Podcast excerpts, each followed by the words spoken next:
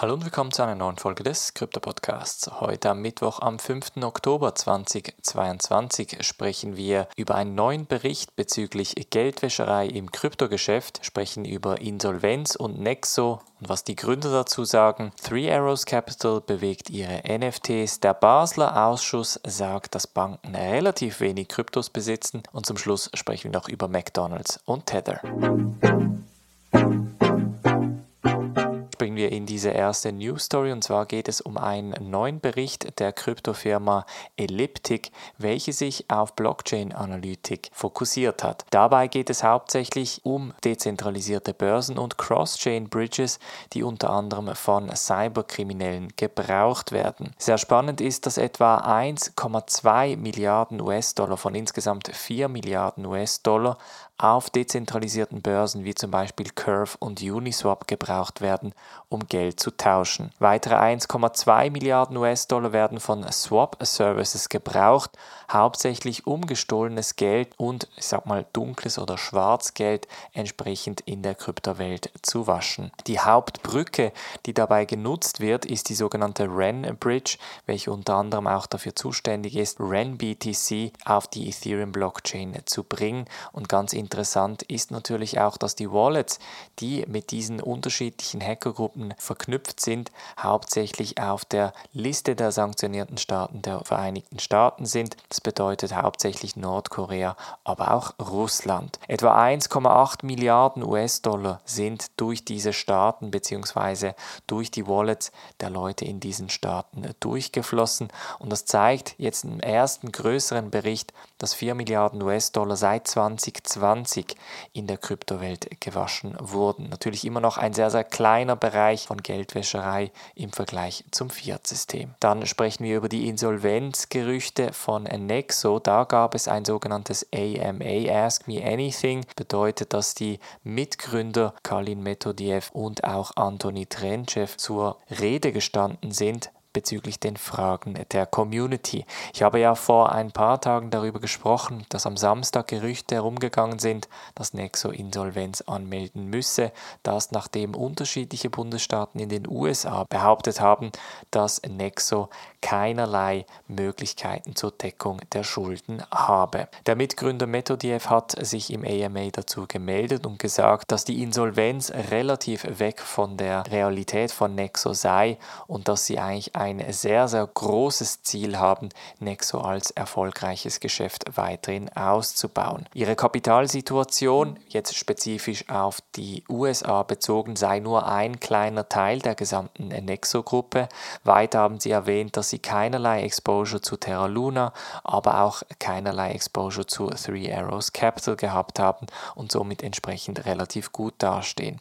Auf die Gerüchte bezüglich des Nexo-Tokens haben sie auch reagiert. Da sagen sagen sie, dass nur etwa 10% des Geschäftskapitales in Nexo-Token gehalten wird und somit die Insolvenz eben momentan gar nicht zur Debatte stehe. Ob das jetzt stimmt, beziehungsweise ob man hier jetzt einfach Krisenmanagement macht, ist nach wie vor unklar. Nexo hat natürlich diese Seite, bei welcher man die entsprechenden Gelder anschauen kann, beziehungsweise überprüfen kann, wie liquide Nexo momentan ist. Sicher um einiges transparenter als andere CFI-Plattformen, aber es ist vielen vielen CFI-Plattformen in dieser Krise an den Kragen gegangen, deshalb gilt auch hier lieber vorsichtig zu sein. Bleiben gleich bei Three Arrows Capital, zu welchem wie gesagt Nexo keinerlei Exposure hatte, aber Three Arrows Capital ist ja in den British Virgin Islands domiziliert. Dort mussten sie Insolvenz anmelden und sind jetzt in eine Situation gekommen, bei welchem sie nach wie vor etwa knapp 3 Milliarden US-Dollar Schulden haben.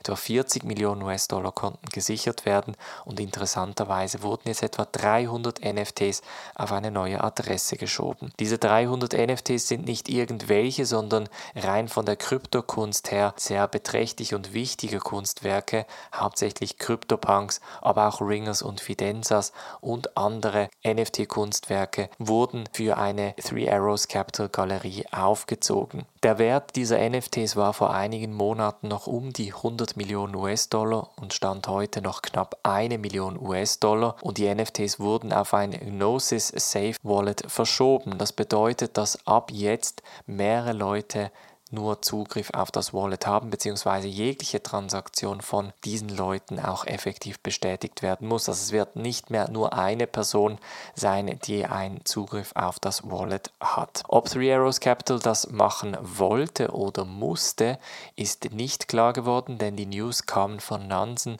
einer Crypto Analytics Firma, welche unterschiedliche Wallets auch trackt. Dann springen wir zu einer Studie des Basler Ausschusses, denn die schaut sich unter anderem an, wie viele der 182 vom Ausschuss beaufsichtigten Banken effektiv Kryptowährungen besitzen und es seien gemäß der Studie nur 19. Insgesamt seien die Vermögen etwa 9,4 Milliarden US-Dollar. Das ist ein sehr, sehr kleiner Verteil im Vergleich nur 0,14 Prozent der risikogewichteten Vermögensverteilung der betreffenden 19 Banken. Jetzt sagt man auf der einen Seite, man muss da ein bisschen vorsichtig sein. Es kann durchaus sein, dass nicht alle Banken ihre Krypto-Investments angegeben haben, aber trotzdem ist es eine spannende Zahl, denn die Hauptprodukte, welche diese Banken effektiv gekauft haben, sind 31% Bitcoin, 22% Ethereum und dann noch entsprechende Derivate von Bitcoin bzw. Ethereum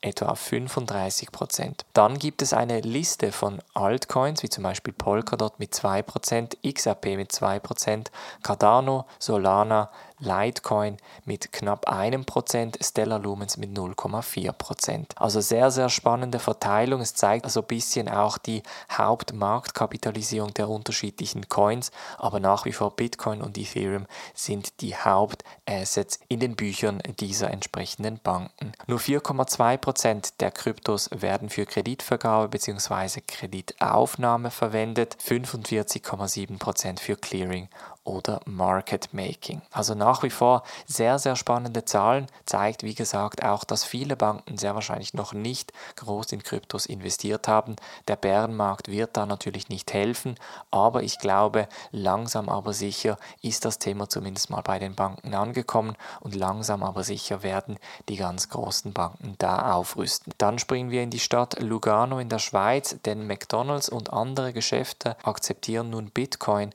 und Tether das ist durch eine Partnerschaft mit Go Crypto und der Plan B Foundation entstanden. Die Plan B Foundation wurde ja ins Leben gerufen mit der Stadt Lugano in der Schweiz mit dem Ziel vor allem Bitcoin und Stablecoin Nutzung weiterzubringen. Der Tether CTO Paolo Arduino hatte das vor einigen Monaten angekündigt. Jetzt ist das Ganze auch live gegangen in vereinzelten Läden.